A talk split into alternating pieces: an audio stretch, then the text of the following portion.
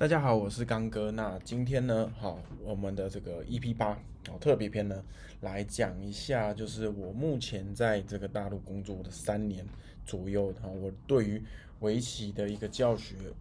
这个大陆跟台湾之间的一个差异性。好，那呃，首先第一个呢，就是我是先到三线城市，好，这个福建省的龙岩开始教起。那当时去的一家棋院叫做崇正棋院。那这个崇正祈愿呢，呃，算是当时福建省第二的祈愿，好，它跨了四个地区。那我当时一进这个祈愿的时候呢，我就呃开始去教嘛，因为其实在整个大陆南部的话呢，其实非常欠缺的是高水平的老师。什么叫高水平的？大概就是叶六、叶七，哦，野胡。这个七段，更甚至到野湖九段，附近老师这边是非常匮乏的，而且何况呃，如果说在三线城市像龙岩，哦这样的地方的话，这种老师是非常稀少的。所以我当时一去的时候呢，呃，目当时的学生人数是五百多，好，最多有到七百多，那现在大概四百多左右。那我一去的时候呢，其实我把整个呃龙岩区的这个成绩啊，全部都带起来了，好，就是原本没有这些。呃，三段啊，四段啊，野湖三四段、五段的这些学员呢，就我来了以后两年以后，这这个学员就三十几个，哦，原本是零，哦，原本是零，哦，有一个啦叫李子涵，但是呃，我觉得不管哪个老师来教他，其实他都是会这么厉害，所以那种那种特别的学生，我们就不把它包括在内哈。总之，我来这边的，呃，我觉得大陆来这边大陆大概三年的一个感受就是。呃，首先这边的市场呢确实比较大，在三线城市，你呃如果说一百人是小企，呃一百人的话呢，基本上呢一百人应该就是这个小小的企院。好，那如果说你能够人数超过大概接近三百到五百，那应该算是一个比较大的企院，好，算是一个比较大的企院。那呃，现在我转到了那个厦门叫玉辉棋院，目前人数是一千五百人，好，各位没有听错，就是一千五百人，好，那呃，目前接下来会担任这个呃玉辉棋院的这个算是教练吧，因为我在那边的水平算是比较高的。那我再分享一下我在台湾哈，我在台湾一开始呢是在这个中央棋院，好，那当时呢就是算是说这个学长。哦，因为他是我的一个中央棋院的学长，他刚开这个棋院，那算是还在呃炒，就是怎么说，嗯，应该算是一开始这个阶段，所以学生人数呢其实没有很多。我记得那个时候我还我还在那个中央棋院的时候呢，大概是五十到六十个人，哦，大概是这个水平。那现在应该哦，他有拓一些分院嘛，哦，然后还有跟那个世界冠军张一点啊合作。那这个当时的话，我觉得台湾跟大陆这边呢，这个教学的差距呢，我认为品质上台湾的教学品质是比较好的。哦，这是我个人个人的意见，哦，不代表就是这一定是对的。就是我目前看起来，因为首先这个南部这边呢，哈，就福建这边，我有我对福建是最熟的，福建这边呢，高水平的老师非常欠缺。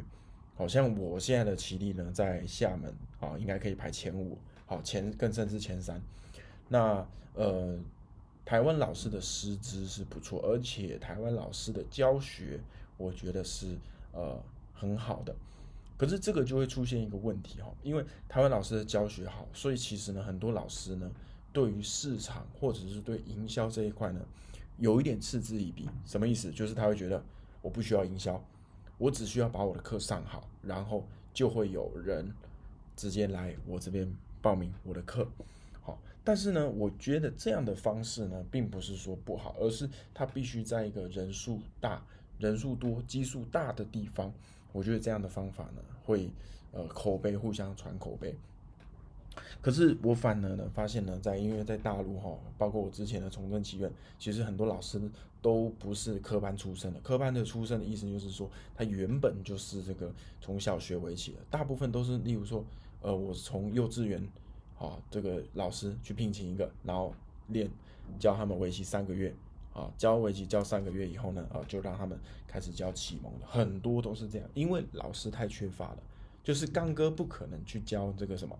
呃入门班的，因为感觉上好像是这个杀鸡用牛刀那种感觉，对不对？好，可是呢，问题是在台湾应该蛮多这样的情况，就是说高水平啊，就是高段老师有可能也要教这个入门的哦，因为呃，因为市场的关系，很多很多都是我一个老师就把所有的这个学生全部都去教会哦，所以我觉得，嗯，其实大陆呢是可以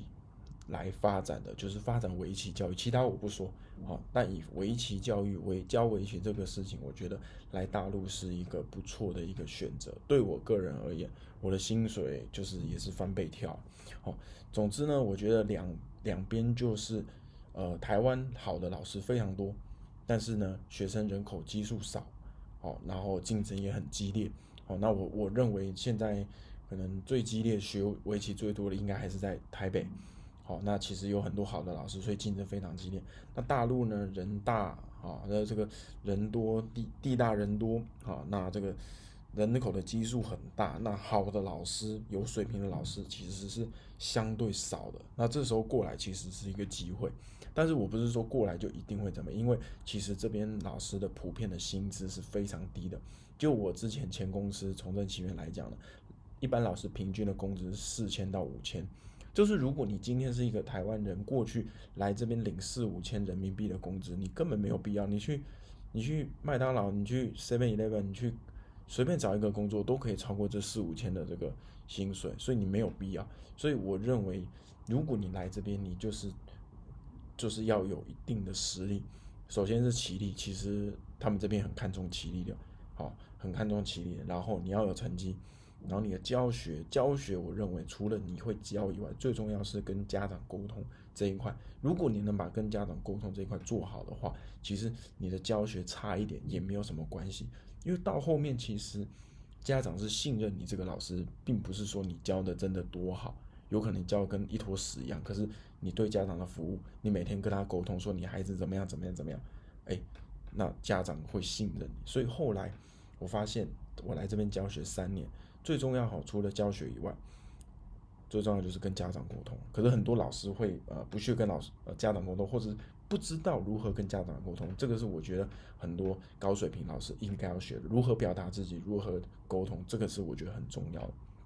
那我非常幸运了，哦，就是到龙岩那个时候，算是我一个独大，基本上我只要讲围棋的事情，没有人敢跟我反驳，因为我棋力就挂在那边。对，那现在呢，我来到了厦门，说实在的，就是。嗯，一个一个公司，一个跳一个公司，我觉得我目前的这个围棋的这个教学生涯哈，算是非常好的。所以呢，大家如果呢有想要来这边发展，好也可以私讯我。那主要就是还是要有实力啦。我觉得不管说在台湾也有人做得很好，哦，在大陆也有人做得很好。但首先就是你要有实力。其实我觉得这个世界就是这样，实力说话，好，实力说话。然后还有你要学会去表达。表达和沟通，这个我觉得是你能不能成为一个好的围棋老师最重要的，好最重要的。好，那至于呢，就是会在网络上说这个什么啊，不要去看 YouTube 影片啊，巴拉巴拉巴拉啊，这个某某师母呢，我觉得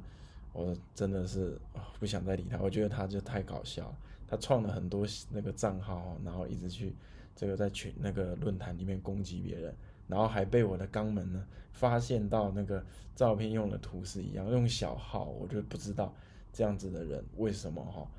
呃，可以只生存在围棋界。我我这样讲虽然说比较严重，但是我认为真的是这样。好，总之呢，呃，今天的这个讲话比较小声一点，因为我在上课哦，或者我在讲话的时候，那隔壁都一直敲门，敲这个墙壁啊，这个这个饭店的那个隔音真的是有够烂。好，总之。